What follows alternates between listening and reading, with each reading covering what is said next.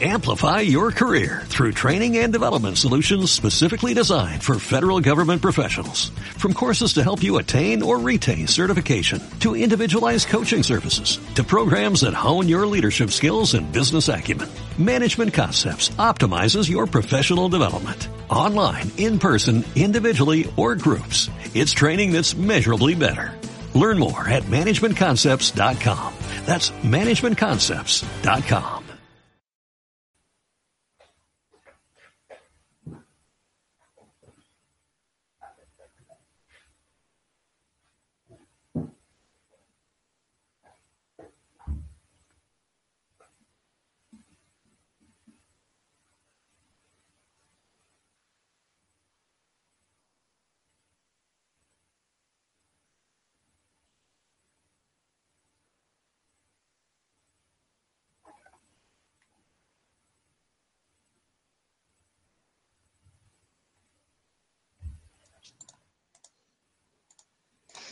Hola, ¿qué tal? ¿Cómo estáis? Soy Celia, vuestra presentadora de hoy en Mindalia, eh, en Mindalia en directo. Os damos la bienvenida a las conferencias de Mindalia en directo, donde miles de personas como tú asisten diariamente a las conferencias mundiales en vivo que organiza mindaliatelevisión.com. Hoy nos acompaña Gloria Pérez y viene a compartir con nosotros una charla titulada Cómo afrontar la enfermedad tras el diagnóstico. Ella es naturópata especialista en dietética y nutrición. Cursó biología en la Universidad de Vigo y posteriormente se diplomó en ciencias económicas y empresariales en la misma universidad para terminar la licenciatura en la UNED.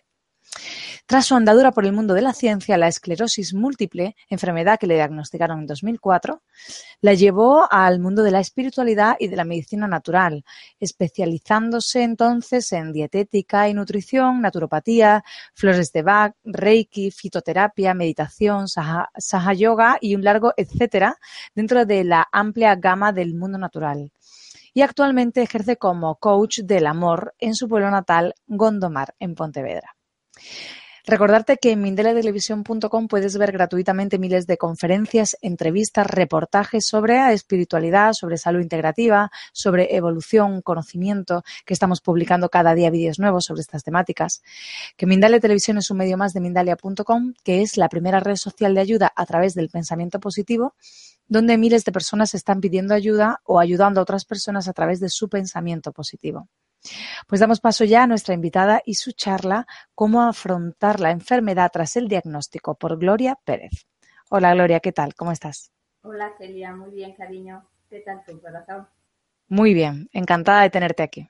Igualmente, cariño. Muchas gracias. Pues os recuerdo que desde ya podéis empezar a hacer vuestras preguntas a través del chat, poniendo al principio la palabra pregunta en mayúscula, seguido del país desde el cual nos estáis, nos estáis viendo en mayúscula también y seguido de la mm, pregunta que queráis hacerle y al final de su charla Gloria responderá a vuestras preguntas. Pues bienvenida Gloria, gracias por estar con nosotros y nos disponemos a escucharte. Muy bien, muchas gracias. Gracias Celia, como siempre, gracias a Mindalia por esta gran oportunidad de nuevo, por cuarta vez, aquí con vosotros. Y gracias a todos los que estáis ahí detrás de esta pantalla en blanco que tengo yo aquí.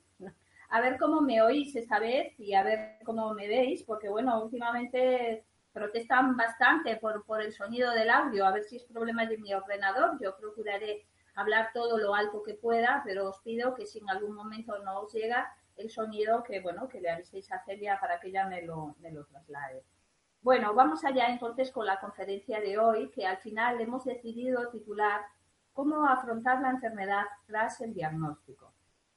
Eh, bueno, eh, Celia os habló de, mi currículum, como hace siempre, ¿no? Para presentar a los ponentes, pero cuando a mí me piden el currículum, eh, cuando voy a dar una conferencia, pues em, casi siempre digo lo mismo, que realmente em, de lo que yo hoy os voy a hablar, sí evidentemente ha tenido que ver eh, mi currículum en ello, eh, aunque mis primeros años fueron al mundo de la ciencia, pero sobre todo lo que ha tenido que ver es el haberlo vivido en mi propia piel, ¿no? Estelia os lo dijo, que yo he sido diagnosticada de esclerosis múltiple en el 2004 y por eso lo que hoy os voy a compartir en esta conferencia de cómo afrontar la enfermedad tras el diagnóstico, pues va a ir guiado un poco por mi experiencia de vida, ¿vale? O sea que en este caso mi universidad ha sido la vida, ¿no? Em, he utilizado muchas herramientas a lo largo de mi camino, como digo yo, porque he pedido al universo, ¿no? Que me enviara una serie de herramientas y yo las he puesto en, acción y por eso hoy os hablo de cada, os voy a hablar de cada una de ellas o de las que nos dé tiempo y, bueno, eh, basado en, mi experiencia de vida. Bueno, me gustaría simplemente, como hemos decidido titular la, charla, eh, cómo afrontar la enfermedad, simplemente un pequeño matiz. La diferencia entre enfermedad y síntoma y, y quizá quitarle esa mala fama que tiene esa palabra, ¿no? La palabra enfermedad e incluso la palabra síntoma. Aunque quizá a la palabra síntoma no le pongamos una connotación tan negativa, sí a la palabra enfermedad le ponemos una connotación muy negativa. Yo creo que la mayoría, bueno, algunos los que ya hemos eh, adoptado a la enfermedad como un gran maestro, en mi caso como el más grande de los maestros del, del universo que ha caído en mi vida, pues ya no le ponemos ese tilde, esa connotación tan negativa. Pero sí es cierto que tiene muy mala fama, muy mala fama. Em, ¿Qué entiendo yo por síntoma y qué entiendo yo por enfermedad? ¿Qué entiendo yo? Os digo porque yo de todo lo que hago siempre digo que es lo que yo entiendo y que no tiene por qué ser, evidentemente, pues eh, ni, ni nadie resonar con esto. Simplemente estoy compartiendo mi experiencia y si a alguien le sirve, pues me va a parecer maravilloso, ¿no? Compartir lo que yo siento y lo que yo pienso. Pues yo entiendo eh, que debemos de diferenciar entre lo que es la enfermedad y lo que es el síntoma, ¿no? En un principio asoman una serie de síntomas que, bueno, pueden ser múltiples y variados. Puede ser un simple dolor de cabeza, puede ser un simple dolor ciático, puede ser un adormecimiento del cuerpo, como fue en mi caso, puede ser una pérdida de visión, como fue en mi caso también, y realmente, ¿qué es esto? Estos son señales que nos está dando nuestro cuerpo físico para que prestemos atención a algo. Realmente eh, yo estoy completamente convencida de que en mi caso así fue, pero bueno, eh, cuando a mí me diagnosticaron la enfermedad, cuando yo recibo ese diagnóstico tan mm, temeroso, ¿no? Que aquel señor neurólogo me dice, tú tienes esclerosis múltiple, yo automáticamente y de manera inconsciente reaccioné y le dije, tú llámale como quieras, yo sé que esto me lo estoy creando. En ese momento os puedo decir, en el 2004 yo no había estudiado ni había leído nada de lo que 13 años después he leído y he, y de múltiples fuentes, porque yo aquella era una mujer muy racional, muy científica, que evidentemente utilizaba en desmedida mi hemisferio racional. Entonces, bueno, todo lo que yo conocía lo conocía por la parte científica, pero no había profundizado en estas otras partes de las que hoy vamos a hablar un poquito. Pero sí tengo la certeza de que en ese momento yo habló mi corazón y tenía una certeza y dijo, tú llámale como quieras y yo sé que esto me lo estoy creando. Y también sabía que mi cuerpo lo único que estaba haciendo era llamando mi atención. Mi cuerpo me estaba avisando de que había algo que no estaba funcionando bien. Y ese algo era mi vida, que no estaba siendo todo lo coherente que había sido hasta ese momento. Todas las personas que a mí me conocían sabían perfectamente que yo era una persona feliz, una persona que amaba todo cuanto hacía hasta ese momento de mi vida. En ese momento de mi vida yo estaba viviendo una vida de manera incoherente, yo no estaba escuchando a la voz de mi alma, no estaba escuchando a mi corazón, estaba escuchando en desmedida a mi razón, a, los deberías, a mis creencias. Entonces, ¿qué hizo mi cuerpo? Pues mi cuerpo lo que hizo para llamar mi atención es pues enviar a mis amigos los síntomas. Entonces, por eso yo digo que primero aparecen los síntomas y si a los síntomas no le hacemos caso, no le prestamos atención, no entendemos su lenguaje, eso se puede traducir en una enfermedad que realmente yo considero que se, considera que estamos enfermos cuando recibimos el diagnóstico. Cuando nos dicen, bueno, pues tú tienes esto o tú tienes lo otro, entonces decimos, ah, pues entonces estamos enfermos. Pero también estoy completamente convencida de que esa decisión es nuestra somos nosotros los que decidimos si estamos o no estamos, si queremos o no queremos seguir el camino de la enfermedad. De algo sí tengo claro, y es que a la enfermedad o al síntoma, como le queráis llamar, hay que escucharlos, porque son amigos muy fieles. Muchas veces pongo este ejemplo de que a veces cuando viene tu mejor amigo que te ama inmensamente y te dice una verdad como un puño, pues tú lo que haces es pues eh, tildarlo de hipócrita o incluso enfadarte con él. Pues esto es lo que hace el síntoma y es lo que hace la enfermedad. Avisarte, avisarte de que tienes que cambiar algo en tu vida. ¿Y qué es ese algo? Pues eso lo vas a saber tú. Es algo muy personal, muy personal y que quien mejor lo puede saber eres tú. Tenemos que asumir el 100% de la responsabilidad y ser nosotros los que indaguemos en nuestra vida, indaguemos en nuestra vida física, en nuestra vida emocional, en nuestra vida mental, en nuestra vida espiritual, para saber dónde no estamos siendo coherentes. ¿Qué es lo que nos está diciendo la enfermedad? ¿Qué avisos nos están dando los síntomas de qué es lo que tenemos que cambiar en nuestra vida?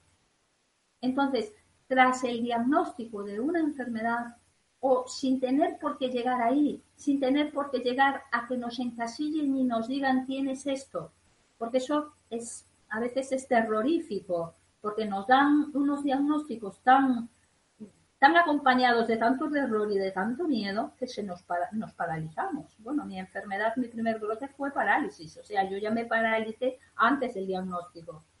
Doy gracias a Dios de que yo pues creo que era porque la voz de mi alma hablaba muy alto, eh, bueno, pues no me creí el diagnóstico.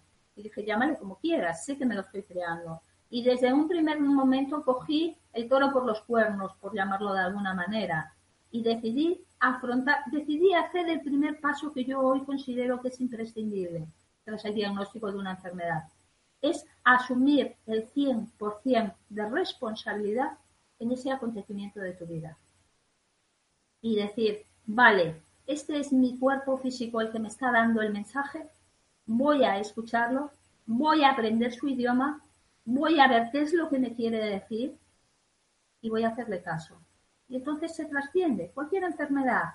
Yo hoy considero que cualquier enfermedad se puede trascender. ¿Por qué? Porque todas las enfermedades tienen una causa y tienen un propósito. Y el propósito es hacernos plenos y hacernos completos y hacernos mejores y hacernos sanos y que nos conozcamos. Ese es el propósito de la enfermedad. La enfermedad es tu mejor amigo. Lo que pasa que a veces lo tildamos de, pues eso, nos enfadamos con ella, no lo queremos escuchar.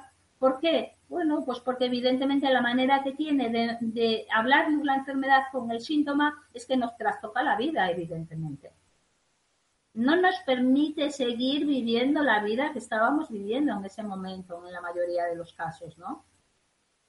Pero si nosotros nos paramos a hacer introspección, a hablar con ella, a preguntarle qué es lo que nos quiere decir, pues posiblemente sea durante un periodo muy corto de tiempo. Y no llegarán a existir eso que dicen tan terrorífico como es la que a mí me dijeron que tenía las enfermedades crónicas de por vida eso es si no las escuchamos. Si no atendemos la llamada del síntoma, entonces sí. Entonces sí podremos decir que tenemos una enfermedad crónica, una enfermedad de por vida, pero si nos paramos a escucharla, a entender el mensaje y a pasar a la acción, evidentemente, pues entonces podemos actuar en la enfermedad. Y en ese caso no necesitaremos que vengan agentes externos a quitarnos pues la, comida del fuego, por decirlo de alguna manera. ¿Por qué? Porque hemos asumido el 100% de responsabilidad y hemos dicho, bien, esto yo me lo estoy creando y como yo me lo estoy creando, voy a ver la manera de intentar cambiarlo, de intentar entender qué me quiere decir y pasar a la acción. Entonces, el primer paso para enfrentar la enfermedad o atender al síntoma tras un diagnóstico o sin diagnóstico, sin tener necesidad de llegar a que nos den un diagnóstico, es ese, asumir la responsabilidad. Y después, disculpad, vamos a hacernos una pregunta. Vamos a ser muy sinceros y vamos a preguntarnos algo que a algunos os podrá parecer extraño. Pero sí es cierto que hay personas que a estas preguntas, a esta pregunta que nos podemos hacer nosotros mismos, que es, ¿realmente quieres curarte? ¿Pensáis que no hay personas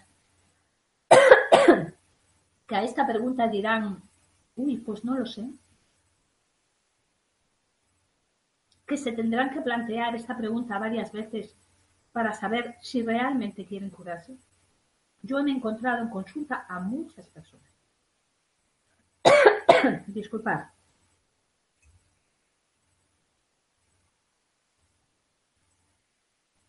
Me he encontrado en consulta a muchas personas que de manera inconsciente no querían curarse.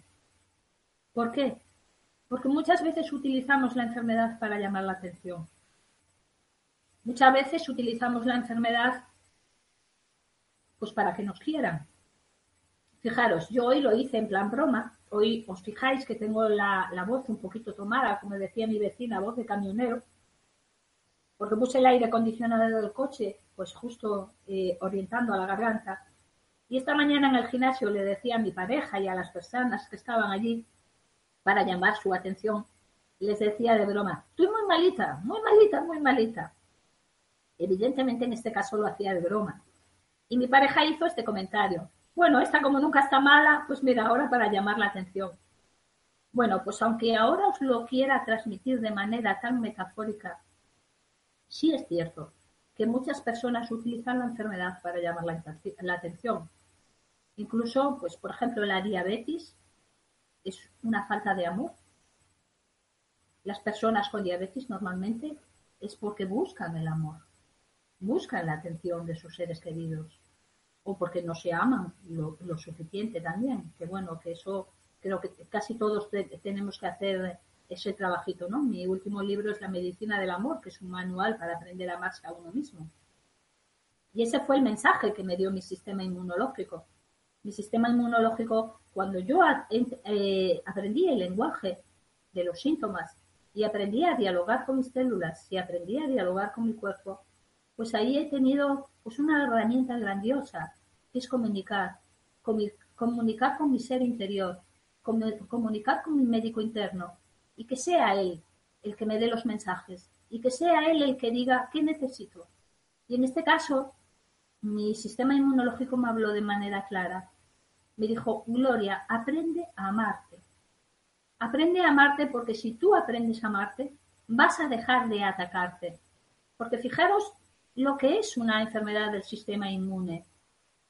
Nosotros nos estamos atacando estamos atacando a nuestras propias células sanas. Eso es la muestra de desamor más grande que existe. Nos estamos autoagrediendo. Entonces, a mí mi sistema inmunológico me dijo, aprende a amarte.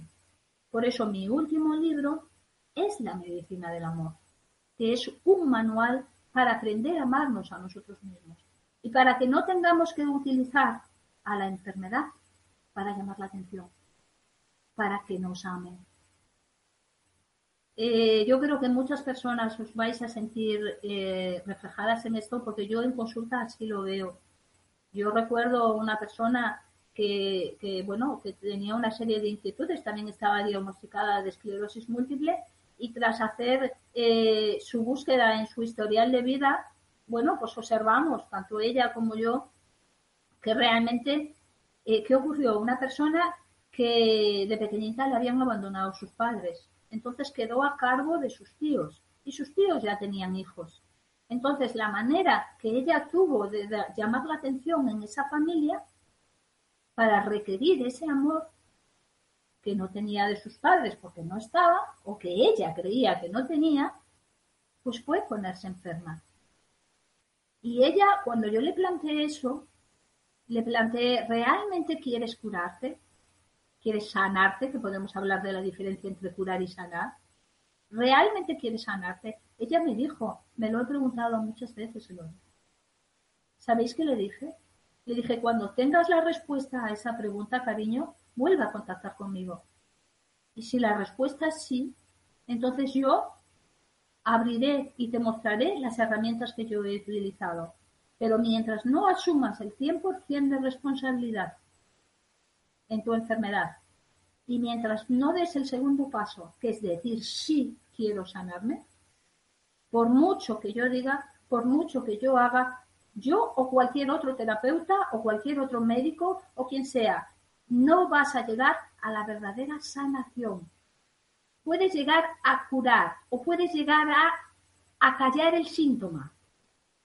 Es lo que está haciendo la medicina alopática normalmente. Acallar el síntoma. Que no digo ni que esté bien ni que esté mal. Es perfecto. Porque hay personas que solo buscan eso. Que solo buscan acallar el síntoma. Hay personas que tienen un dolor de cabeza y que lo que buscan es tomar una pastilla para que no les duela. Y prefieren quedarse ahí antes que preguntarle al dolor de cabeza, ¿qué me quieres decir? ¿Por qué estás ahí? ¿Qué es lo que no acepto? ¿Qué es lo que no me gusta oír? O infinidad de preguntas que le podemos eh, hacer a ese síntoma. Entonces, me parece perfecto. Pero como yo soy como el síntoma, soy el pájaro de mal agüero, y os digo que si realmente queréis llegar a la sanación, no os quedéis ahí. Está bien, os duele la cabeza tomar la pastilla, porque tampoco somos mártires. Mártires ha venido uno, un gran sabio hace dos mil años y lo hemos colgado de la cruz. Pero no, no tenemos por qué estar aguantando el dolor. Sí podemos utilizar una serie de herramientas para paliar el dolor. Pero no os quedéis ahí, buscar la causa, buscar la causa de la enfermedad y más, ir más allá. Yo recuerdo que al principio de las conferencias, cuando yo empecé a hablar en público hablando de esto, bueno, recuerdo y a veces lo oigo en los vídeos, que mm, hacía especial hincapié en buscar la causa este, de la enfermedad. Bueno, pues hoy voy más allá.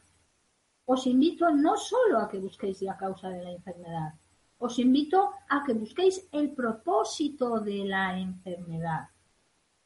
Por ejemplo, en mi caso, yo encontré la causa de la enfermedad. Gracias a Dios, o a como le queráis llamar, al universo, o a mi yo soy, da absolutamente igual. Yo encontré la causa de la enfermedad y en algún vídeo mío, pues lo habréis oído infinidad de veces. Mi enfermedad fue un sentimiento de culpa. Mi enfermedad fue que estaba muerta de miedo. Mi enfermedad fue que estaba viviendo una vida de manera incoherente. Mi enfermedad fue no querer escuchar mi corazón y escuchar a la razón. Simple y llanamente. Por eso mis piernas se paralizaron y por eso perdí la vista de un ojo. Esa fue la causa de mi enfermedad. Pero ¿cuál era el propósito de mi enfermedad? Pues era que yo creciera, que yo evolucionara, que yo fuera mejor persona, que yo aprendiera de la enfermedad, quizá para hacer lo que estoy haciendo ahora, pues seguramente sí. ¿Por qué? Bueno, porque evidentemente yo hace 13 años no me dedicaba a esto ni nada parecido. Yo daba clases de matemáticas, de física y de contabilidad. Evidentemente era oradora también, con unos grandes maestros que son los adolescentes. Pero no hablaba de estos temas. Entonces, ¿podemos decir que la enfermedad vino a mi puerta para que yo evolucionara, para que yo eh, aprendiera a cuidar mi cuerpo físico, aprendiera a gestionar mis emociones, a amar mis emociones y a agradecerle a mis emociones, que me hiciera una persona más completa. Que, que yo aprendiera el poder del pensamiento, pues posiblemente sí. Este era el regalo de la enfermedad y el propósito de la enfermedad y lo que utilizó como causa para manifestarse en mi vida, pues, pues fue eso, que yo en ese momento de mi vida tenía un sentimiento de culpa atroz, atroz, que me paralizó hasta el punto de que mis piernas se quedaron paralizadas. Bueno, pues en mi caso, y por eso os lo comparto, y por eso os lo, relato en múltiples conferencias con diferentes títulos, mi enfermedad se quiso comunicar conmigo para enseñarme todo esto.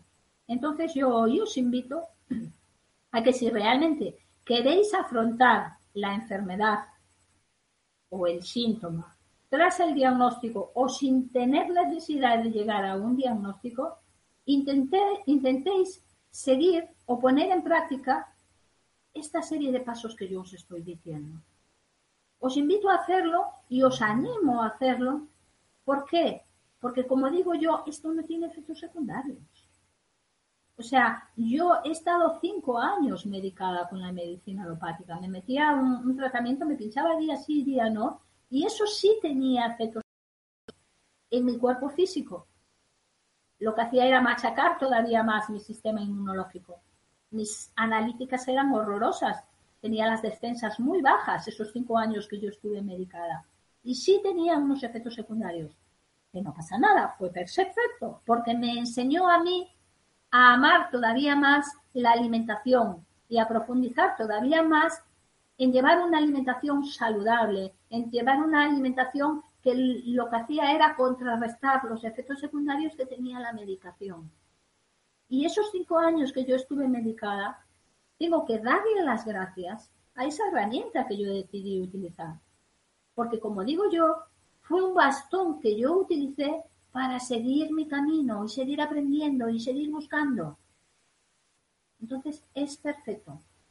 Pero yo os invito a que no os quedéis ahí. ¿Por qué? Porque si nos quedamos solo en acallar el síntoma o cambiar el síntoma con pastillas o con lo que sea y no vamos a la causa y al propósito de la enfermedad, vamos a tener que estar siempre utilizando agentes externos bien sean pues de la medicina tradicional, bien sean de la medicina natural, que luego también nos suplementamos, que yo también hice eso, estuve muy suplementada.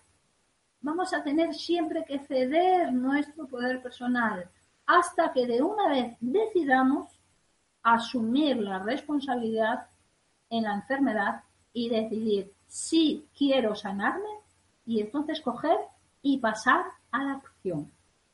Entonces, primer paso para mí para afrontar la enfermedad es asumir el 100% de, la, de responsabilidad y hacerte una pregunta. ¿Realmente quieres sanarte? Si la respuesta es sí, pasa al siguiente paso. Si la respuesta es no, pues nada, acepta la enfermedad y acepta vivir con ella y acepta paliar los efectos secundarios con, pastillas, con lo que quieras, para que sean menos agresivos. Es perfecto. Y acepta que si hay una persona que quiera vivir así, bueno, pues es perfecto.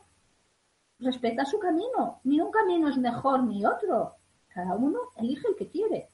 Si tú quieres salir del camino de la enfermedad o profundizar en la enfermedad y todavía seguir hablando con ella y ver qué más te quiere decir, pues entonces pasas al siguiente paso. Y yo creo que os puse aquí como paso número dos. Es deja de protestar y acepta la enfermedad. Yo creo que eso es automático, ¿no? Cuando tú decides asumir el 100% de responsabilidad y decir sí quiero sanarme, automáticamente pues pasas al siguiente paso es aceptarla, aceptar la enfermedad. Y podemos pasar también al siguiente paso, que este cuesta más, cuesta más. Quizá eh, necesites tu tiempo para, para pasar a este, que es amar a la enfermedad. Amarla y agradecerle que haya entrado en tu vida. Esto es un paso difícil, sobre todo por, porque no es, no es muy entendido. Os voy a hablar de en mi propio, en mi caso, por ejemplo. Cuando a mí me diagnostican la enfermedad, yo le digo al, al neurólogo, tú llámele como quieras, yo sé que esto me lo estoy creando. Y como me lo estoy creando, sé que puedo dejar de hacerlo. ¿Qué estaba haciendo yo en ese momento? Sin ser consciente, porque esto lo hice de manera inconsciente. Yo estaba asumiendo el 100% de, de responsabilidad en la enfermedad. No estaba cediendo el poder a mi neurólogo. No, estaba diciendo, yo lo creo, yo lo, yo lo descreo, yo dejo de crearlo. estaba asumiendo el 100% de responsabilidad. Y estaba diciendo, sí quiero sanarme. Yo recuerdo que aquel día del diagnóstico hice prácticamente varios de los pasos de los que yo os voy a hablar. Pasé al siguiente paso, que yo aquí lo tengo reflejado como número 4, es pide, pide ayuda. Yo automáticamente pasé a ese paso. En el momento de que él me da el diagnóstico, yo le digo eso, asumo el 100% de responsabilidad, decido que me quiero sanar, entro en tremendo dolor, evidentemente, en llanto. Y lo, que, lo que estoy haciendo es permitir que mis emociones se muestren. Y ya cuando estoy en rica soledad, cuando ellos se van, las personas que me dan el diagnóstico, y yo me quedo en la habitación, como allí no estaba en soledad porque había otros pacientes, yo decido irme para otra sala y quedarme en soledad. Y cuando estoy en soledad, de manera todavía más inconsciente, alzo los brazos y pido al universo. Y con un dolor desgarrador le digo, por favor, ayúdame. Os puedo decir de verdad que yo no tenía ni idea ni a quién le estaba pidiendo, ni qué era lo que estaba pidiendo, ni lo que iba a bajar, ni lo que iba a venir con esa petición porque lo que os dije antes, porque yo siempre fui una persona muy racional y nunca me había planteado si había vida después de la vida, si hay más allá, si hay seres que nos cuidan, si hay seres que nos guían, si hay un yo soy, si hay un médico interior, todo lo que hoy tengo la certeza de que existe, pero de aquella no. Pero bueno, mi instinto, mi voz interior, y sé que fue mi alma, me empujó a hacer eso, a pedir, ese gran sabio hace dos mil años nos lo dijo, ¿no? Pide y se te concederá. Pues yo pedí y le dije, por favor, ayúdame, ayúdame a salir de este diagnóstico, porque ese diagnóstico implicaba dejar de hacer lo que yo más amaba, que era correr, nadar, ser feliz. Ese diagnóstico implicaba posiblemente quedar en una silla de ruedas o quedar ciega. Entonces yo pedí, por favor, ayúdame, envíame las herramientas necesarias para salir de este diagnóstico. Entonces, eso, ese es otro de los pasos a dar para afrontar la enfermedad. Después de asumir el 100% de responsabilidad y después de decir sí quiero sanarme. Pide, pide ayuda. Si yo no llego a pedir ayuda, evidentemente no podían llegar a mi vida todas las herramientas que llegaron. ¿Por qué? Bueno, porque yo las desconocía. Yo era una mujer muy racional, muy científica. Yo conocía exclusivamente la medicina alopática, conocía exclusivamente lo que veían y lo que palpaban mis sentidos físicos. No conocía nada más. Pero como manifesté al universo mi intención, el universo nos escucha. Entonces dijo, uy, esta quiere, vamos a enviarle. Y entonces ahí empezaron a enviar infinidad de herramientas, infinidad de herramientas, y yo lo que hice después de pedir, que es lo que os invito a que hagáis, una vez que hayáis pedido, pasar a la observación, al aquí y la ahora, al estar muy presentes, para ver qué os llega. Y no rechacéis nada si no lo probáis. Probarlo. Si funciona, funciona, y si no funciona, pasamos a lo siguiente. Os hablo de mi experiencia, de lo que yo hice. Yo pedí y recuerdo que a los pocos meses de salir del hospital, pues iba por la ciudad paseando con mi pareja y vemos un cartel anunciando un curso de Reiki. Yo no había oído hablar de eso en mi vida. Dios mío, ¿qué es eso? Reiki, ¿qué será? Pero bueno, empecé a hacer lo que hoy amo hacer, preguntarle a mi corazón, ¿Y tú qué sientes? Y entonces me invitó a probar y a ver qué era eso. Y gracias a Dios que lo hice. Porque fue la herramienta que utilizó el universo para ponerme en contacto con mi yo soy, con lo más grande que hay, que es nuestro médico interno. Para coger el poder en nuestra vida, para empoderarnos, y para dejar de ceder nuestro poder personal y que sea siempre la voz de nuestra alma la que nos guíe.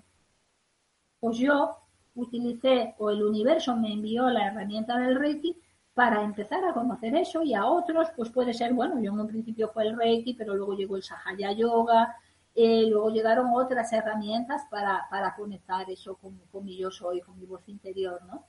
Pero bueno, llegaron muchísimas más herramientas. La primera, pues yo de aquella ya ejercía como especialista en dietética y nutrición. Entonces, la gran herramienta para trabajar el cuerpo físico, ¿no? El denso material, el que tocamos y el que palpamos, es la alimentación. Yo cambié completamente mi alimentación. Tenéis infinidad de conferencias mías colgadas y de otras personas que saben muchísimo sobre alimentación consciente y alimentación saludable, donde hablamos de las herramientas para eh, mimar este ser vivo, este cuerpo físico, con alimentos vivos, con alimentos saludables y comiendo de manera consciente. Ese es otro de los pasos, ¿no? Cuando nosotros ya hemos dado ciertos pasos para asumir el diagnóstico de la enfermedad, ¿no? Y para eh, empoderarnos y decidir eh, lidiar este, este asunto, bueno, pues hay personas, yo en mi caso, como lo, lo único que conocía era el cuerpo físico, fue lo primero que utilicé, la alimentación, pensando en que, bueno, voy a ayudarme con la alimentación para contrarrestar los efectos secundarios de la medicación cuando decidí medicarme, que fue un año después. Y así, bueno, pues eh, un poquito los efectos secundarios que tiene la medicación. Pero, como yo sí que era muy consciente de que la causa de mi enfermedad era emocional, pues el universo dijo, ¡Hala! Vamos a enviarle, porque ella pidió.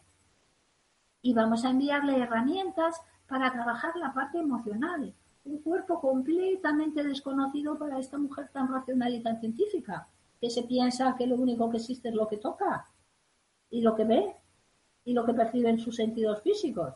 Vamos a enviarle más. Y entonces ahí me enviaron hermosas herramientas. Recuerdo cuando cayó en mis manos el libro del doctor Bach, aquello fue, Dios mío, fue empezar a ponerse los pelos de punta y decir, Señor, ¿pero qué es esto? Cúrese usted mismo, se titula ese libro del doctor Bach. Cuando yo empecé a leer ese libro dije, pero si este señor está hablando de mí, este me debió de conocer a mí en otra vida. Porque tal cual, todo lo, lo que él hablaba de la enfermedad era lo que yo estaba viviendo. Para mí fue una alegría tan grande porque claro, yo decía, yo debo estar loca, porque yo pienso que esto me lo estoy creando, yo pienso que la enfermedad me está avisando y, yo de dónde saqué esto. Pero cuando empiezo a leer libros y veo que eso estaba documentado y que no era yo la única loca que decía eso, pues fue una alegría tremenda, porque dije, bueno, bueno, porque no estoy solita en esta locura. Y, de los primeros libros que cayó en mis manos fue ese, el libro del doctor Bach, Cúrese usted mismo. Después recuerdo un libro de los doctores Borishenko, buenísimo también. Sí, que nos hablaba del poder de la mente, del poder del pensamiento también, ¿no? Cómo curarte con el pensamiento y como el poder de la mente. Eso empezó a a abrir mis horizontes, ¿no? Y a darme cuenta de que no solo somos un cuerpo físico de eso material, sino que rodeando a ese cuerpo físico de eso material, evidentemente hay un cuerpo energético, ¿no? Llamémosle aura, bueno, tiene infinidad de nombres. En función de las disciplinas, disciplinas lo vamos a conocer con un nombre diferente. Bueno, y sabemos que realmente la enfermedad se manifiesta en el físico, pero que el origen está ahí, en los cuerpos energéticos, emocionales, mentales, ¿no? Entonces yo empecé a conocer todos esos otros cuerpos. Y fue, fue maravilloso. Entonces, pues lo dicho, pedir pedir, esperar a que os vayan llegando las herramientas, que en mi caso, bueno, pues os acabo de mencionar unas cuantas, veréis infinidad de ellas en mis vídeos y en mis libros, y, ponerlos en práctica. Eh, vuelvo a decir lo mismo, gracias a Dios esto no tiene efecto secundario. Lo único que es hacer un ejercicio de observación, de poner en práctica, de estudiar, de ver si funciona o no funciona, si no funciona lo dejas, si funciona, pues sí, lo sigues usando mientras te sirva. Cuando no te sirva, pues utiliza otra cosa. Y así vete haciendo un camino de superación y un camino para ir sanándote tú, tú mismo. Para ir sanándote tú mismo. Porque van a aparecer infinidad de herramientas y personas que te pueden ir guiando, pero también es muy importante saber que sirven hasta cuando sirven. saber decir, bueno, pues ahora esto lo suelto y ahora me agarro a esto otro. Es trabajar mucho el desapego también, ¿no? Que de eso también hablo en mis libros. Y entonces, bueno, pues hacer eso. Una vez que yo ya le pedí ayuda al universo, a quien queréis llamarle, ponerle el nombre que queráis, ponerle cara si queréis, para mí es una energía. Bueno, pues entonces, eh, estar presentes en el día a día y observar qué llega a vuestra vida y ver si vibráis o no vibráis con ello. Y si queréis ponerlo en práctica o no queréis ponerlo en práctica. Y entonces, pues nada, pasar a la acción. Pasar a la acción y a eh, enfrentar el que esto no es nada malo, que esto es un regalo, aceptar que esto es un regalo que nos hemos enviado y que es un regalo para, para ser más plenos y para ser más completos. Y entonces os, sorprenderá cuando veis que los síntomas han desaparecido. Han dejado de estar ahí llamando a la puerta y no han desaparecido por medicación. No, de repente os empezáis a encontrar bien. ¿Y por qué os empezáis a encontrar bien? Y no tenéis ningún malestar ni ningún síntoma. Pues porque habéis decidido amar todos vuestros cuerpos. Habéis decidido amar vuestro cuerpo físico con una alimentación saludable, sin gluten, sin lácteos, hay infinidad de conferencias por ahí mías hablando de eso.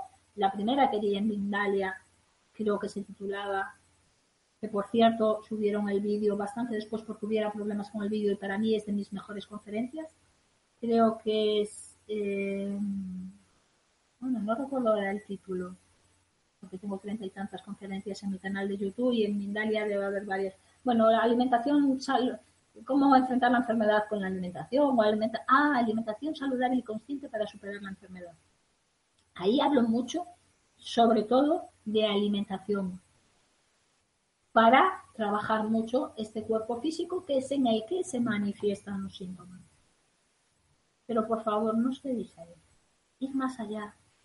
Porque yo creo o siento que un tanto por ciento muy elevado de las enfermedades, su origen es emocional.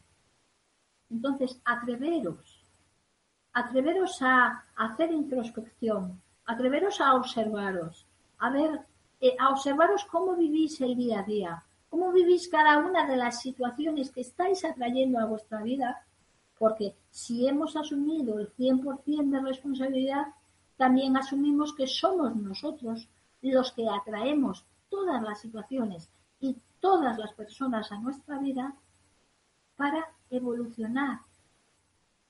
Todo, hasta el vecino del quinto que nos incordia. Todo lo estamos creando nosotros. ¿Y por qué lo estamos creando? Lo estamos creando para darle luz a la sombra, para reconocer que, cuáles son esas emociones que no somos capaces de reconocer. Por ejemplo, si yo observo, a ver, yo recuerdo en un vídeo mío una persona que hizo un comentario, normalmente no lo suelo leer porque ahora ya no me da tiempo a eso, pero al principio de, mi bagaje algún comentario leía y recuerdo un comentario que habían dejado en un vídeo que ponían, esta mujer es una sinvergüenza. Para cualquier otra persona que le digan, eres una sinvergüenza, observaros cómo sienta eso. Yo en ese momento me sonreí y dije, caray, ¿cómo me conocen? Porque sí es cierto que he tenido que trabajar muchas cosas en mi vida. La autoestima, los celos, hablo de ello en la medicina del amor, en mi último libro. Pero yo vergüenza no he tenido nunca. Os dije que yo siempre he sido una persona coherente y para mí es porque nunca he tenido ningún problema en mostrarme tal, tal soy. Porque yo sé que las interpretaciones que llegan desde cada persona son suyas, son de su interior.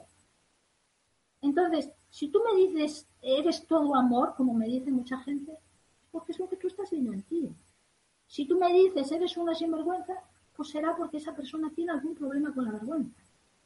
Y yo en ese caso lo único que hice fue observarme y sonreírme y decir, no, yo con la vergüenza no voy a tener que trabajar. Porque no me movió emocionalmente. Entonces, yo os invito también Y, y, además os digo, es que, jolín, es que esto no hace falta que os guíe nadie para que podáis hacer esto. Esto es vivir en el aquí y en el ahora y observar cada persona que entra en vuestra vida, cada situación que llega a vuestra vida y observar cómo os mueve emocionalmente. ¿Qué emociones os trae? Os trae emociones, vamos a, para, para entendernos, a calificarlas como de, de alta vibración o de vibración más densa. Os trae tristeza, os trae miedo, bueno, miedo no es una emoción, es un sentimiento, pero da igual. Os trae, os trae tristeza, os trae celos, os trae ¿Qué, emociones os traen las personas que traéis a vuestra vida o las situaciones que traéis, en, que, traéis en vuestra vida? Y simplemente observarlas y decir, ¿esto quiero cambiarlo o no quiero cambiarlo? Volvemos a lo mismo, asumir el 100% de responsabilidad. ¿Quiero cambiar esto o no quiero cambiar esto? Por ejemplo, yo tengo que hacer muchísimo trabajo con los celos, muchísimo, muchísimo trabajo. Sobre todo con los celos en mi relación de pareja. Y bueno, y lo que hice fue decir, vale, pues yo esto no lo quiero en mi vida. Yo esto quiero cambiarlo. Y sabía qué había detrás de eso. Detrás de eso había una autoestima muy baja, muy, muy baja. Entonces, bueno, dije, vale, pues vamos a hacer una lista de lo que tengo que trabajar. Tengo que trabajar los celos, para trabajar los celos tengo que trabajar la autoestima. ¿Y por qué tengo que trabajar la autoestima? Porque no me quiero lo más mínimo. Por eso tengo una enfermedad del sistema inmunológico. Y me ataco, porque no me quiero. Entonces, ¿qué tengo que hacer? aprender a quererme, aprender a amarme. Entonces así, trabajar en vuestro día a día con las emociones. No rechazarlas nunca, evidentemente, porque si no, una emoción enquistada produce un síntoma y una enfermedad. Entonces, no rechazarlas, simplemente eh, hacer lo mismo que hacemos con el síntoma, aprender su lenguaje, hablar con ella, ver qué me quiere decir y al asumir el 100% de responsabilidad decidir si lo queréis cambiar o no lo queréis cambiar. ¿Y quién es el que maneja todo esto? El pensamiento, evidentemente. Lo prioritario es el pensamiento. Lo primero que nace es un pensamiento. Si yo, por ejemplo, os digo que yo tuve que hacer trabajo con los celos, es porque a lo mejor ante una determinada situación en la que yo vivía con mi pareja, por ejemplo, pues generaba la emoción de celos en mí, ¿no? ¿Y por qué generaba la emoción de celos? Porque había creado un pensamiento empezó, hoy, porque esto, porque lo otro, porque no sé qué, porque no sé cuánto, y ese pensamiento hizo que se manifestara en mi cuerpo emocional, pues esa emoción de los celos. Entonces lo que vamos a hacer es estar otra vez en estado completamente presente en todas las situaciones que vivimos en el día a día y observar cómo nuestros pensamientos generan esas emociones y luego decidir si queremos cambiarlo o no queremos cambiarlo.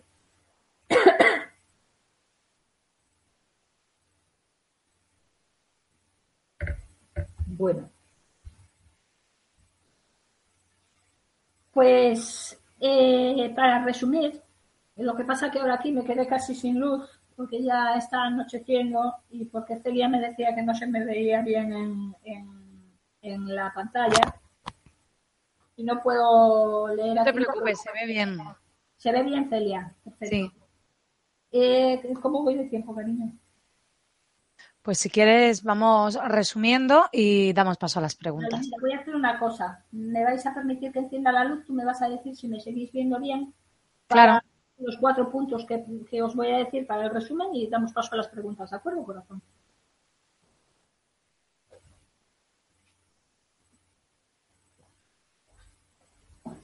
¿Qué tal me veis así?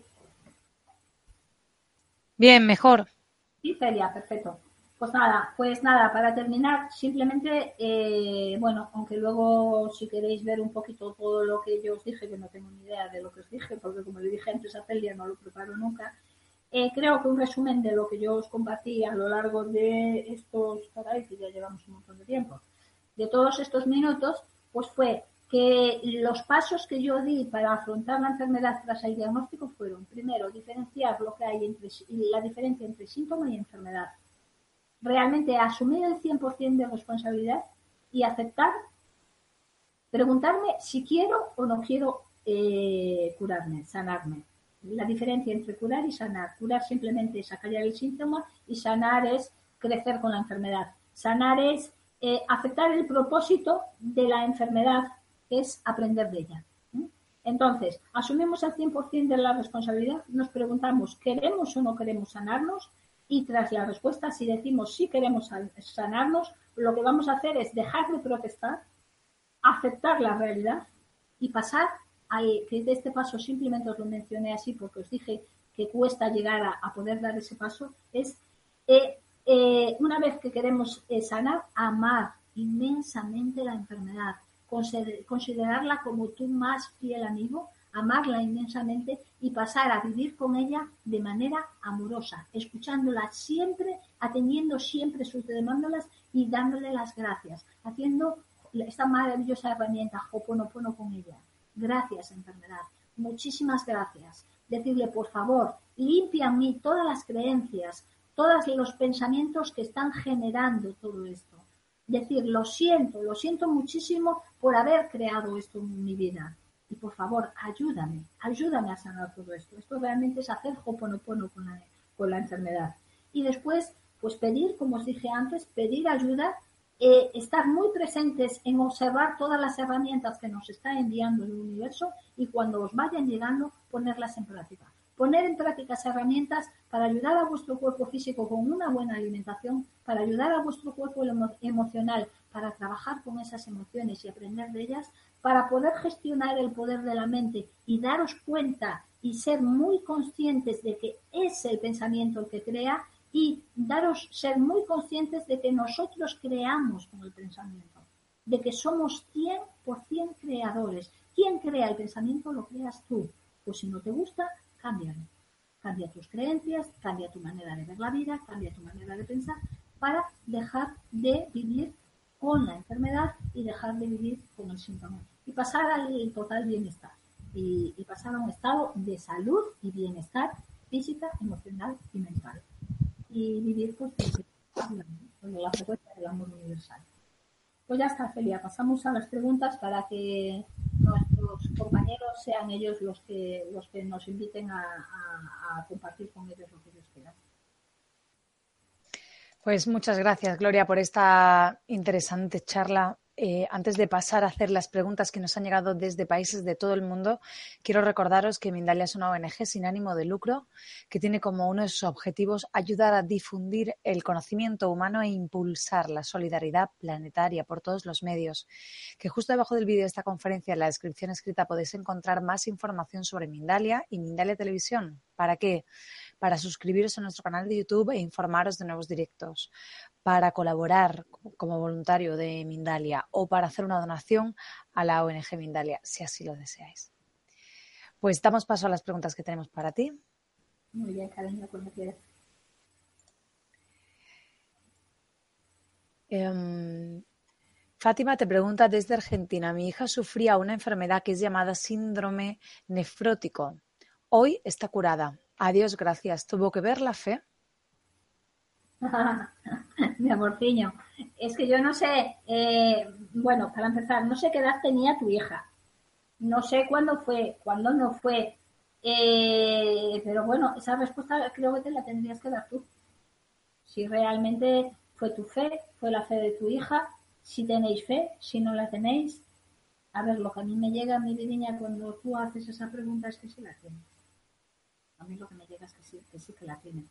Entonces, en mi caso, por ejemplo, eh, yo no le podría llamar fe, Más bien le llamaría pues una certeza, ¿no?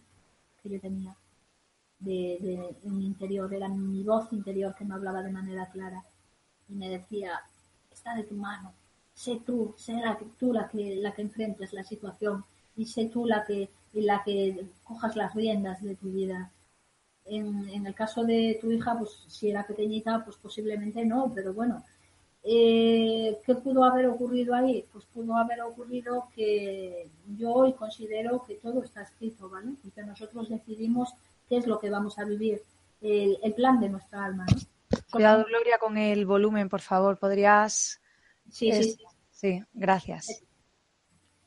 Que yo hoy siento que somos nosotros los que antes de encarnar elegimos lo que vamos a vivir y lo que vamos a experimentar. Entonces, posiblemente tu niña lo había elegido, había elegido pasar por esa enfermedad y había elegido pues superarse con esa enfermedad. Entonces, pues eh, fue su, su, su yo superior quien decidió que dentro de las infinitas posibilidades que hay en nuestra vida, que hoy la física cuántica lo demuestra, pues ella haber elegido esa posibilidad. Eh, me parece estupendo, me parece maravilloso y muchísimas felicidades por, por haber tenido esa experiencia. Gracias, cariño. Pilar te pregunta desde España, tengo vértebras desplazadas sin haber tenido accidentes. ¿Es posible que vuelvan a su sitio? Gracias. A ver, Pilar, yo a esto te voy a responder de una manera muy tajante. Es posible si tú lo crees. ¿Vale, cariño? Si lo crees tú, no si lo creo yo. Entonces pregúntatelo a ti. Pregúntatelo a ti en una rica soledad. Haz una meditación, quédate con tu yo soy, quédate con tu voz interior y hazte la pregunta a ti y vas a recibir tú la respuesta. ¿De acuerdo? Si tú crees que se puede recuperar, que puede sanar, así lo vas a traer a tu vida. De eso estoy completamente convencida. Pero tienes que ser tú la que sientas eso. Tienes que sentirlo tú, no lo puedo sentir yo. Ojalá, ojalá yo pudiera trasladaros mi sentir a vosotros. Ojalá. Yo he tenido personas que vienen a consulta y que me piden ese apoyo. No está en mis manos, está en ti. Lo dijo ese gran sabio, tu fe te ha curado. Sé tú, sé tú la que creas que tiene solución y si tú lo crees, mi vida la va a tener. Que Dios te bendiga. Si lo tiene, compártemelo, ¿vale, corazón? Juan Manuel te pregunta desde España, ¿qué pasa si la enfermedad es lo que se teme y te supera la ansiedad? Tanto para ti como para los tuyos, la hipocondría es difícil de manejar. Mira mi vida. Eh, las palabras son, el verbo es el que manifiesta. Entonces, obsérvate, ¿vale, mi amor? Y esa palabra difícil, intenta cambiarla. Intenta dar ese paso y modifica esa palabra. Menos fácil, si quieres. Aunque te parezca tonto. Pero no, es la vibración, la vibración que ponemos en cada una de las cosas. Estás poniendo impedimentos. Si tú dices, lo veo en consulta muchas veces. Ay, es que esto es muy difícil. Hostia, es que ya estás poniendo un muro. Estás poniendo un muro a la sanación. Que es lógico que hagamos eso porque nos han enseñado a hacer eso así. Entonces, obsérvate y cambia. Cambia el verbo, cambia la palabra. Porque el verbo es la última manifestación del pensamiento. Primero se piensa, luego viene la emoción, el sentimiento y la palabra que expresa y la acción que actúa. Si tú con la palabra ya estás expresando una barrera, ya estás impidiendo que eso se, se ocurra, pues entonces no vas a conseguir nada. Entonces obsérvate, cariño. Y por eso dicen que funcionan tanto lo de lo de verbalizar, yo sí puedo, yo esto, que hay muchas personas que trabajan con eso. Claro, porque si tú te estás repitiendo eso, repitiendo eso, repitiendo eso, llegará un momento en que tu mente se lo va a creer. Entonces, obsérvate cuando haces justamente lo contrario cuando estás diciendo, ay, es que es muy difícil, es que esto cuesta mucho. Es que yo esa palabra la oigo en consulta todos los días. Entonces, pasar a cambiarla, por favor, cambiarla. Y decir, bueno, es poco fácil, bueno. Y, y hasta que llegará un momento que vas a decir, lo voy a conseguir, claro que lo voy a conseguir. Y cuando pases de decir lo voy a conseguir a sentir que lo vas a conseguir, está hecho. Hecho está. ¿Vale? Suerte, corazón. Patricia te pregunta desde Colombia, ¿se podrían considerar la adicción al tabaco y alcohol como enfermedades creadas por nosotros mismos? ¿Qué hacer para curarse? bueno, estás hablando con una ex fumadora, tremenda además, deportista, muy deportista, pero luego estaba enganchada completamente al tabaco. Y estaba enganchada al tabaco por lo mismo que os dije que estaba atacando mi sistema inmunológico, porque no me amaba lo más mínimo. Entonces, si no me amo, lo que hago es atacarme por todos lados. Y una de las maneras en las que me atacaba era con el tabaco. Sí, lo podemos considerar una enfermedad si le quieres poner un nombre o le quieres poner una etiqueta. Es una adicción, no deja de ser una adicción. Normalmente, pues las adicciones muchas veces están relacionadas con la madre, con la falta del amor. Bueno, estos son temas de biodescodificación, pero no vamos a ir más allá. Tú me estás preguntando qué hacer. Bueno, pues para hacer es primero querer. Primero querer. Yo te voy a explicar cómo hice yo para dejar de fumar. Cuando yo recibí el diagnóstico en el hospital, yo fumaba. Y había dejado de fumar un año antes, pero luego como estaba emocionalmente muy baja en ese momento, lo compartí, ¿no? En ese momento de mi vida estaba emocionalmente muy baja, por eso se manifestó la enfermedad, pues volví a fumar. Y fumaba y fumaba mucho. Y, bueno, yo estaba en la, en la terraza del, del, hospital, salía a la terraza siempre a fumar porque en el hospital no dejaban.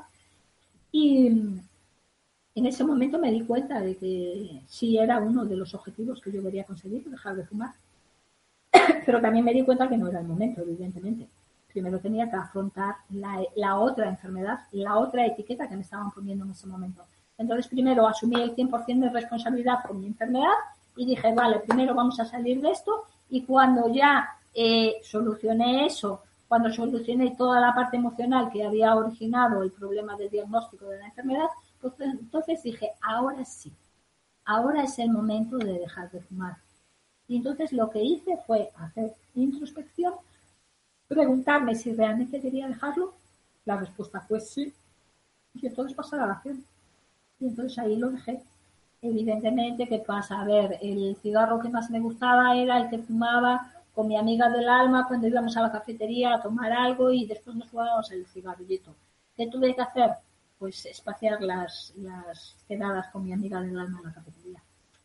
Porque evidentemente eso me llevaba a querer fumar ese cigarro. Entonces, bueno, pues huir de esas situaciones, ¿no?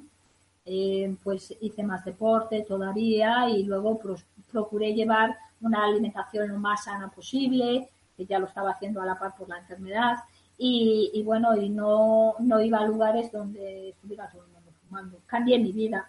Realmente otra de las cosas que hice yo en mi vida pues fue cambiar completamente mi vida. Entonces, eh, la respuesta a tu pregunta, sí se puede considerar una enfermedad porque es una adicción. Y, y para dejarla, primer paso, asumir el 100% de responsabilidad, saber que eres tú la que está creando eso y decidir si quieres seguir creándolo o no. Si dices que quieres dejarlo, pues entonces pasa a la acción. Pide, ¿eh? pide ayuda y luego mira a ver eh, de todas las ayudas que te llegan la que te puede resonar mejor, ¿vale? La que te puede resonar más. Si se puede, cariño, yo lo he hecho. Si yo, lo, si yo puedo, tú puedes. Yo llevo desde el 2006 sin fumar y no volveré nunca, ¿eh? Un beso, cariño. Ojalá lo consigas. Eh, Araceli te pregunta desde España. Trato de vencer un insomnio desde hace muchos años. He mejorado, pero creo que tengo miedo de curarme. No sé por qué. ¿Qué puedo hacer? Quiero cambiar. Claro, claro, Tú lo acabas de decir. Tú lo acabas de decir. Estás todavía en el primer paso, mi amor. Eh, ¿Realmente quieres cuidar, curarte?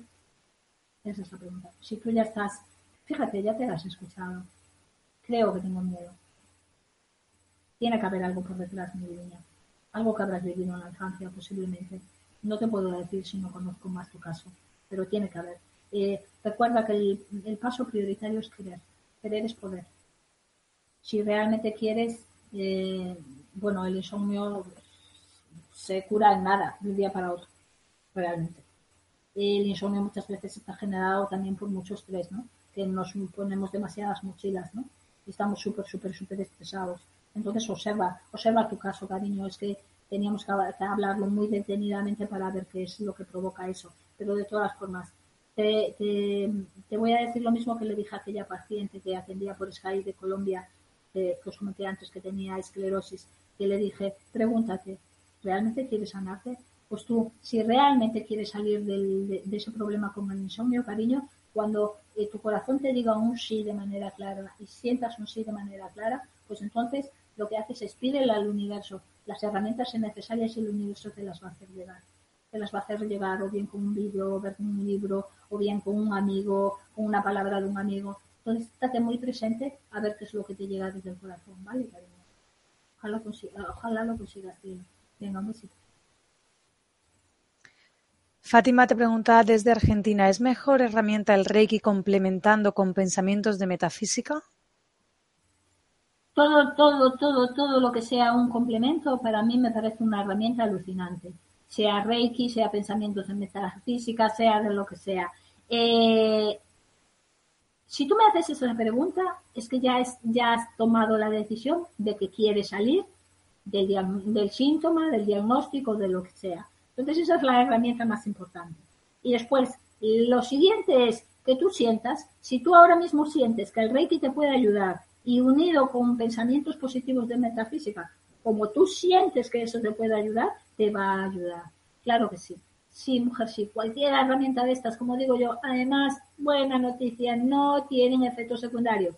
Y muy buena noticia también, no sé si lo recalqué, no necesariamente, no tenéis que dejar ninguna medicación que estéis tomando. Yo estuve cinco años medicada y a la par haciendo este trabajo. Lo que sí os invito es no dejéis de hacer este trabajo. No dejéis de hacerlo. Llevar todo de la mano. Hay mucho conflicto ahora entre si terapias alternativas complementarias o medicina eh, alopática.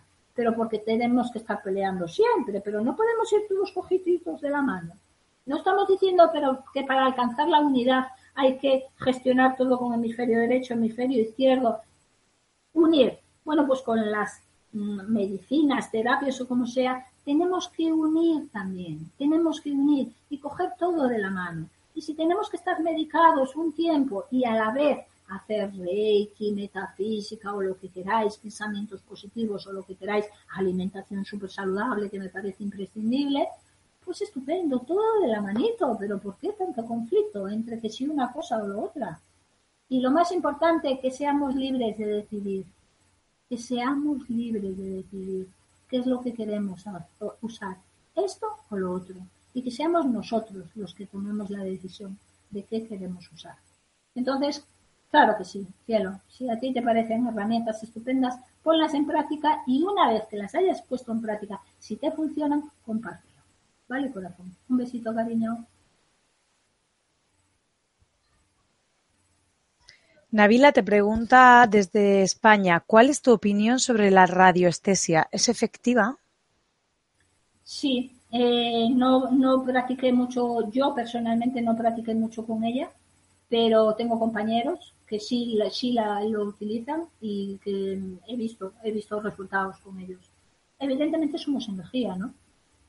Eso creo que todos, todos, todos, todos podemos ser muy, muy conscientes de ello, ¿no? Que no solo somos materia, no solo somos esto que ven nuestros ojos y que tocan nuestras manos, somos energía y la radiestesia realmente lo que está es trabajando con la energía. Entonces, ya te digo, personalmente no lo he utilizado nunca, pero tengo muchos compañeros maravillosos que sí lo utilizan con resultados muy buenos. Entonces, bueno, pues te digo lo mismo. Prueba, prueba, no tienes nada que perder. Pregúntaselo a tu corazón, cariño. Él tiene todas las respuestas a tu sentir. Y muchas veces me preguntáis, ¿y cómo se siente eso? Bueno, pues yo lo siento a veces como hasta con escalofríos, ¿no? Cuando algo me llega al alma, se me ponen los pelos todos de punta. Entonces, siéntelo, ¿vale? Besito, cariño. María desde Colombia te pregunta, ¿puedes darnos algunas herramientas para trabajar nuestra autoestima? Sí, María. Eh, mira, no he hecho publicidad en mis libros, pero me acabas de dar paso a ello, corazón. Mi último libro se titula La medicina del amor. Eh, mi cuarto libro. Mi primer libro se titula eh, Gracias, esclerosis múltiple. ahí es cuando pasé a amar mi enfermedad y agradecerle lo que había hecho conmigo, que había cambiado completamente al ser, había mostrado completamente al ser que habita aquí, ¿no? Eh, mi segundo libro es Mi regreso a casa, con la enfermedad como camino, que es un libro novelado donde la protagonista cuenta cómo supo quién es, de dónde viene y qué había venido a hacer aquí, y que somos luz, que somos luz de amor. Y, en la medicina del amor eh, hablo, eh, está relatado por Gianda, tienes varios vídeos en YouTube también, el último que vi aquí en Mindalia era hablando de la medicina del amor, y está relatado por un ser de luz que vino de las estrellas, Fianda, y Fianda nos enseña a amarnos. Y Fianda, en uno de los capítulos, eh, explica cómo ella tuvo que trabajar eh, pues una serie de, aspectos de su personalidad. Y uno de ellos fue la autoestima. Entonces, para trabajar la autoestima, lo primero que tienes que aprender es aprender a quererte. Entonces, mm, la medicina del amor es un manual para aprender a. Eh, mírate si quieres las conferencias, ¿vale? Que hay ya hablando de esto y de todas formas, eh, busca información sobre cómo aprender a quererte, ¿vale? Si tú acabas aprendiendo a quererte, vas a tener la autoestima muy alta. Para mí la herramienta mejor para aprender a quererme, eh, que fue otro de los regalos del universo, fue mostrarme de qué estamos hechos. Somos luz. Somos luz de amor incondicional. Lo somos todos exactamente igual. ¿eh? Todos portamos esa luz. Entonces, si tú eres luz de amor incondicional, ¿cómo no te vas a amar? Deja de ver el cuerpo físico y mira, mira el interior de las personas. Mira tu interior. Y entonces así te tienes que amar porque somos, ya te somos amor. Si te amas ya no puedes tener la autoestima baja, cariño. Porque no somos, no somos, no somos lo que ven los ojos físicos. No somos la personalidad tampoco. Y si algo no te gusta en tu parte física o en tu personalidad, pues mm, mira a ver si lo puedes cambiar y si no, cambia la manera de cómo lo ves, evidentemente. Si no te gusta tu cuerpo porque tienes sobrepeso, pues eh, habla con él. A lo mejor es que él necesita ese sobrepeso. Y si aprendes a amar ese sobrepeso, pues dejarás de darle importancia. No necesariamente tienes que bajar de peso. Fue un ejemplo. Bueno, cariño, espero haberte ayudado. Tendríamos que hablarlo mucho más desde mi Un besito grande. Soraya te pregunta, ¿qué opinas de Oponopono con respecto a las enfermedades? ¿Se puede sanar con esto? Creo que ya lo has contestado, pero. Sí, claro que sí, mi amor. Claro que sí. El Hoponopono fue otra de las herramientas maravillosas que, llegó a, mi vida. Gran, gran herramienta. En la medicina del amor hablo de Hoponopono. El Hoponopono es uno de los pilares de estos, de estos pasos que yo os dije para afrontar la enfermedad. El Hoponopono nos invita a ser 100% responsables. 100% responsables de la enfermedad. El Hoponopono, eh, yo, si me dais a elegir alguna de las herramientas que han llegado a mi vida, eh, pues un tanto por ciento muy importante lo llevaría el Hoponopono. Asumir el 100% de responsabilidad, saber que, todo está eh, de nuestra mano, pedir, fijaros, es que todo lo que yo os compartí está en el Hoponopono. ¿Cómo trabajo con Hoponopono con la enfermedad? Pues primero le digo gracias, enfermedad. Gracias. Gracias por haber venido a mi vida. Gracias por mostrarme lo que tengo que, cambiar o lo que quiero cambiar o lo que debo de cambiar. Y entrégaselo a la divinidad o como le quieras llamar al universo. Divinidad, por favor, borra en mí, borra en mí las creencias, los pensamientos erróneos que están provocando esta situación o, estos pensamientos o, o, lo que quieras cambiar, lo que quieras trabajar con el Hoponopono. Pide perdón por haber creado eso en tu vida, porque realmente hablamos de que con el Ho'oponopono estamos trabajando el niño interior, el inconsciente, la sombra, que antes lo mencioné, pero no pude hablar con mucho detenimiento de esto. La sombra realmente está relacionada con el síntoma y está relacionado con la enfermedad. Y con el Ho'oponopono lo que hacemos es darle luz a la sombra, trabajar al, niño interior y conectar al niño interior con el niño divino, que es nuestro supraconsciente. Entonces, herramienta por encima de todo. Y además trabaja mucho con el perdón, que también os digo del corazón. Si realmente queréis sanar algo, tenéis que pasar por encima de todo por el perdón. El perdón es imprescindible, imprescindible. Saber perdonarnos en un primer momento a nosotros mismos y, bueno, y saber que el perdón no existe porque no hay nada que perdonar. Todo es perfecto y correcto. Herramienta maravillosa, Sin duda. Anaís desde España te pregunta, siento que todos y yo a mi alrededor estamos continuamente agotados, teniendo vidas con más obligaciones y con menos, llenos de cargas. La frase es eh, la vida me supera. ¿Por qué crees que sucede esto? ¿Cómo podemos cambiarlo? Cambia tu vida. Cambia tu vida o cambia la manera de verla.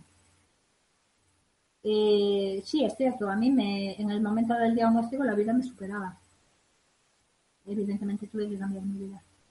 Cuesta, es difícil, claro que sí. Pues fíjate, yo me separé.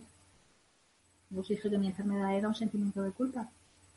Pues porque no quería seguir viviendo la vida que estaba siguiendo y no era capaz de dar el paso a cambiarlo.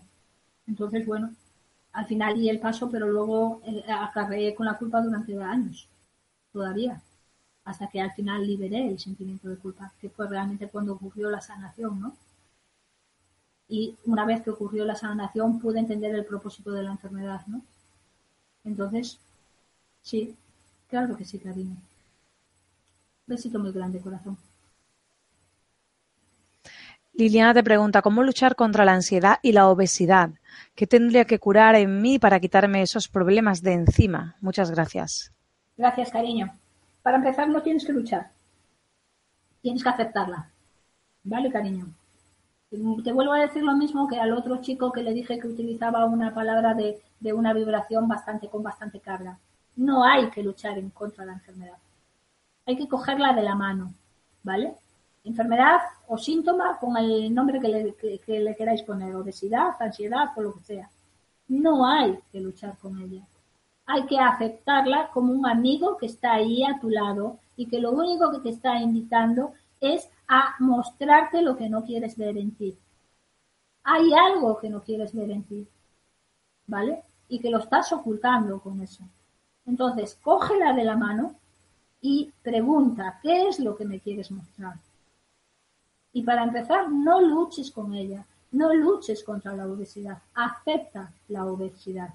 Y una vez que te haces amiga de la obesidad, pide, ¿cómo puedo hacer para cambiar esto? ¿Vale? Y entonces van a venir las herramientas para que poquito a poco, poquito a poco, sin expectativas, puedas cambiar eso.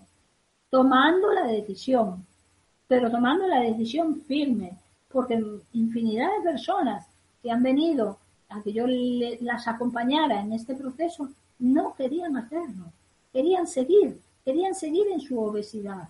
Pues posiblemente porque no querían mostrarse, porque no querían, eh, tenían un problema a lo mejor ahí de que relacional con los hombres, por ejemplo. Hay personas, mujeres, que utilizan la enfermedad para que los hombres no se le acerquen.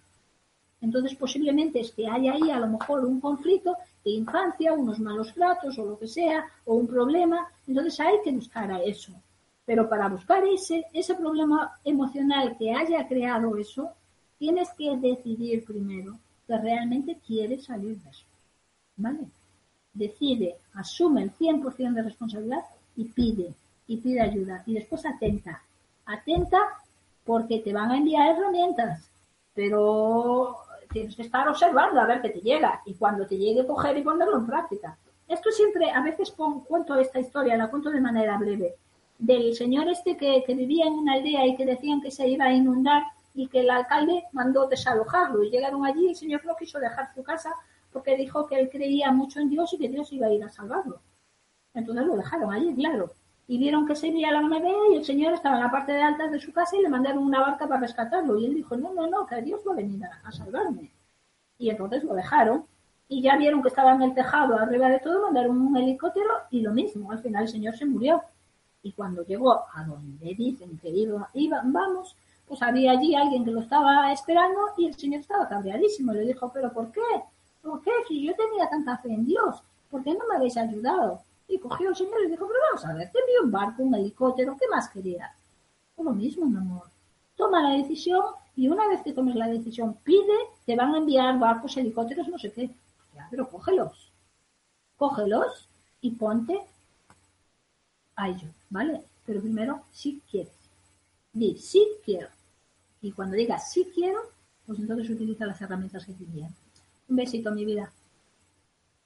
Sebastián te pregunta desde Perú, ¿cómo puedo ayudar a sanar a una persona con Alzheimer para que ella lo aplique en su vida?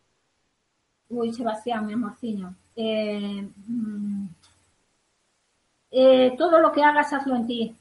Eh, si la persona, primero lo, único que le puedes decir es si quiere.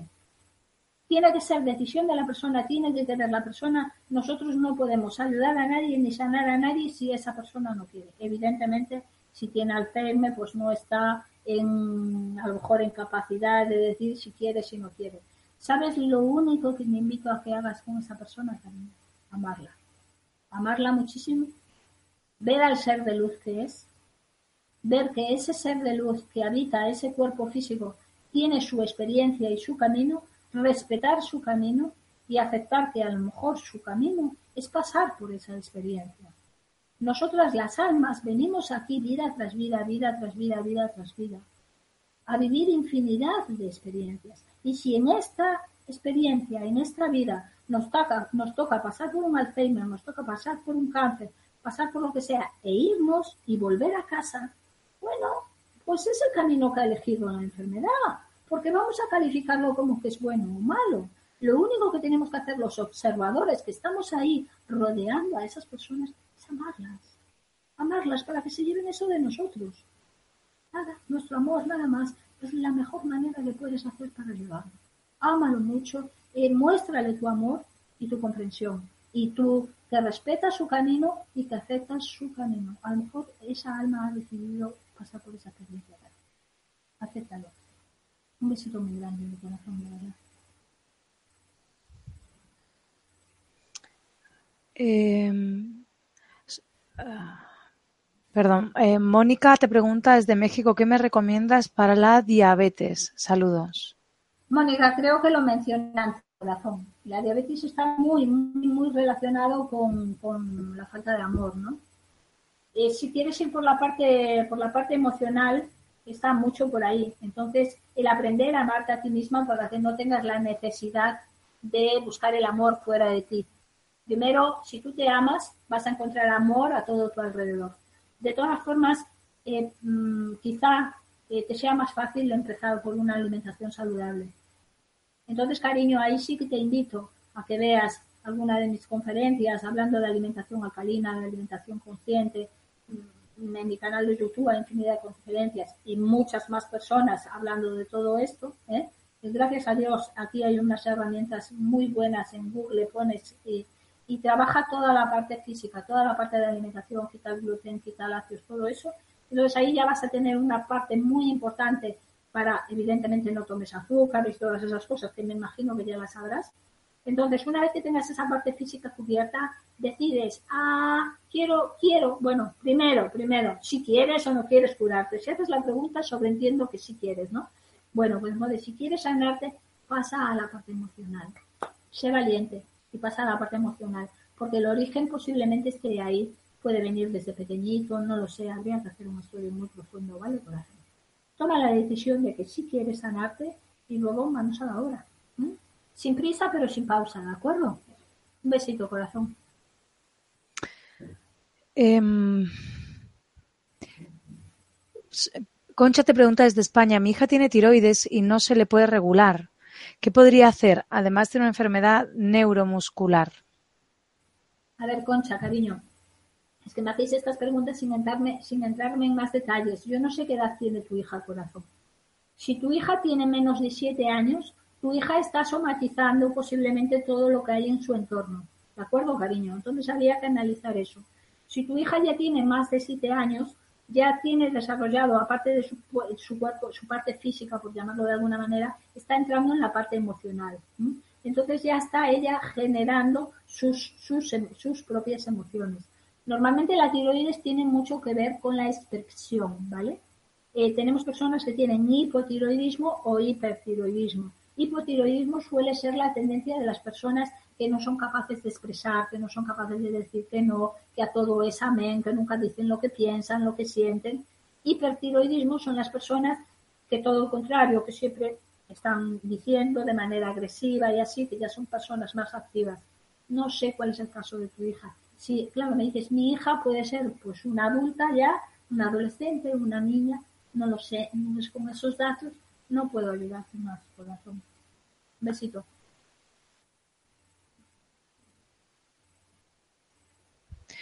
Ah, mm, eh, Gloria, eh, perdón, filósofo te pregunta eh, si me permites recibir tus respuestas, tus respuestas de cómo nutricionalmente u otra forma para evitar las canas a la edad de 45 años. ¡Qué bueno! ¿Sabes lo que tienes que hacer con las canas, cariño? Amarlas inmensamente.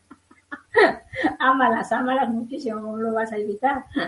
Para nada. Si algo no te gusta, cámbialo. Y si no puedes cambiarlo, modifica tu actitud que no te afecte. Seguro que vas a estar maravillosamente hermoso con esas canas maravillosas. Las canas demuestran sabiduría y la sabiduría es lo más grande que hay. Las almas hemos venido aquí vida tras vida, vida tras vida para eh, experimentar y cuando el conocimiento se va de la mano de la experimentación se convierte en sabiduría. Entonces observa las canas como eso, como que son una muestra de que eres un ser muy sabio, muy sabio, muy sabio. Ámalas y verás como ya ni te las vas a ver. Un besito muy grande, Carnoso. Pues hasta aquí ha llegado nuestro tiempo, Gloria. Agradecerte tus respuestas, la información que has compartido en directo con personas de todo el mundo en, en, países que han participado hoy como Chile, República Dominicana, Perú, Estados Unidos, Portugal, Colombia, Argentina, Suiza, y a todos los que nos habéis acompañado hoy en Mindal en directo, gracias por vuestra importantísima participación. Esta conferencia podéis verla de nuevo en mindaliatelevisión.com para repasar conceptos, para compartirla en vuestras redes sociales. Además de que en mindaliatelevisión.com podéis ver toda la programación de las próximas conferencias. Pues dejamos estos últimos instantes para ti, para que te despidas, por si se te ha quedado algo por decir, para que digan si pueden contactar contigo. Muy bien, pues nada, los últimos instantes son para ti también, Celia, para darte las gracias por esa hermosa sonrisa, ¿eh?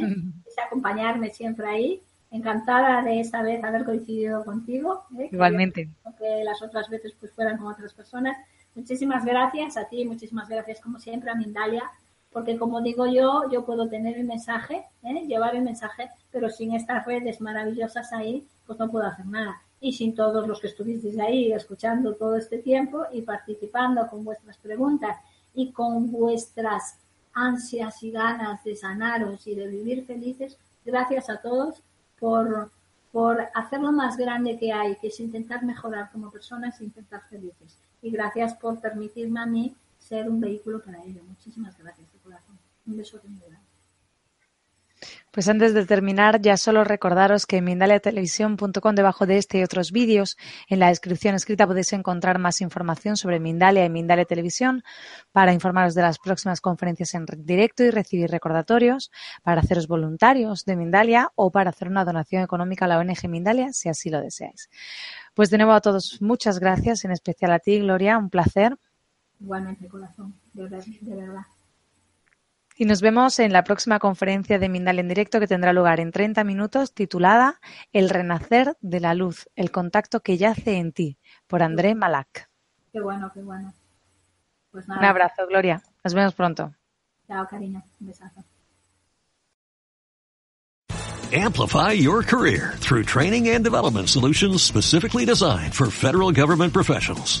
From courses to help you attain or retain certification, to individualized coaching services, to programs that hone your leadership skills and business acumen, Management Concepts optimizes your professional development. Online, in person, individually, or groups. It's training that's measurably better.